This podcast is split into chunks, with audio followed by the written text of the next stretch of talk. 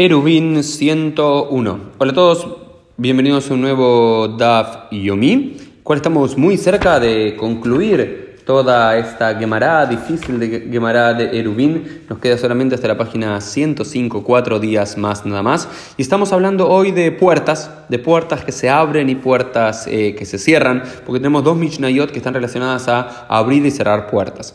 Eh, sin entrar en los demasiados detalles técnicos, y demás, términos generales, uno podría cerrar una puerta en Shabbat, porque si no, uno no podría salir de su casa o entrar a su casa. Por supuesto que si no hay Erub, uno no podría llevar ningún objeto para cargar de un lado al otro, pero una puerta en sí, que ya es parte de una estructura existente de la casa y fija, se podría cerrar porque no estás haciendo nada. Sin embargo, al parecer en la época talmúdica había puertas que eran puertas flojas o puertas que no eran realmente parte de la estructura o puertas removibles. Entonces, ese tipo de puertas, eh, hay una discusión en la Mishnah y luego en la quemará si puede pueden ser cerradas o no en Shabbat. En términos generales se dice que no pueden esas puertas que son puertas extraíbles o puertas que no parecen parte de la estructura estable, no podrían ser cerradas en Shabbat, nos dice la Mishnah. ¿Por qué? Eino alim ¿Sí? ¿Por qué no pueden ser cerradas en Shabbat?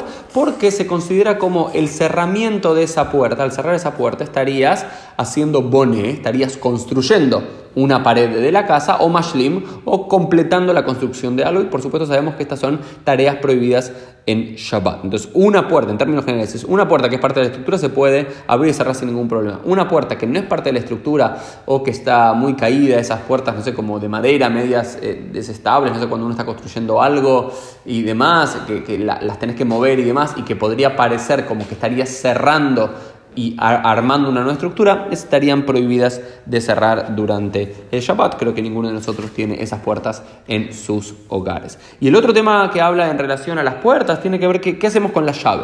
Hay una nueva Mishnah en la página 101a, dice, ¿qué hacemos con la llave en Shabbat? Primero dice, dice,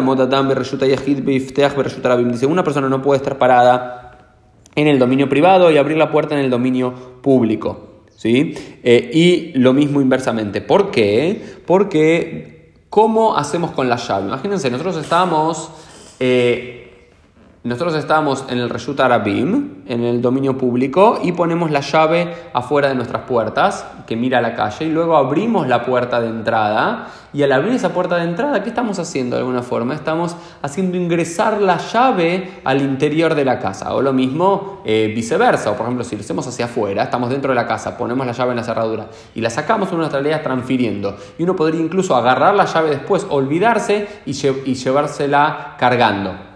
Entonces, eso estaría mal. Entonces, creo que dicen que al parecer había, estaba la costumbre, existía cierta eh, cuestión y demás de eh, estar seguro de poner algún tipo de eh, parante delante de la, de la, casa para hacer una continuación del reshut ayahid o ser por lo menos un carmelito, un punto medio y poder hacerlo y otros directamente lo que hacían al parecer era poner en el jalón, en una ventana arriba de la puerta, colocaban ahí la llave para no cargarla de un lado al otro, pero al final la quemará, eh, la alajá dice que no es necesario hacer eso porque uno no, eh, no, que no es necesario hacer eso, si uno al abrir la puerta para un lado o para el otro puede eh, mover aquella llave y luego lo que no tiene que hacer por supuesto es cargarla, si estás en el reshut arabim, pero no tenemos la sospecha que necesariamente uno lo va a hacer.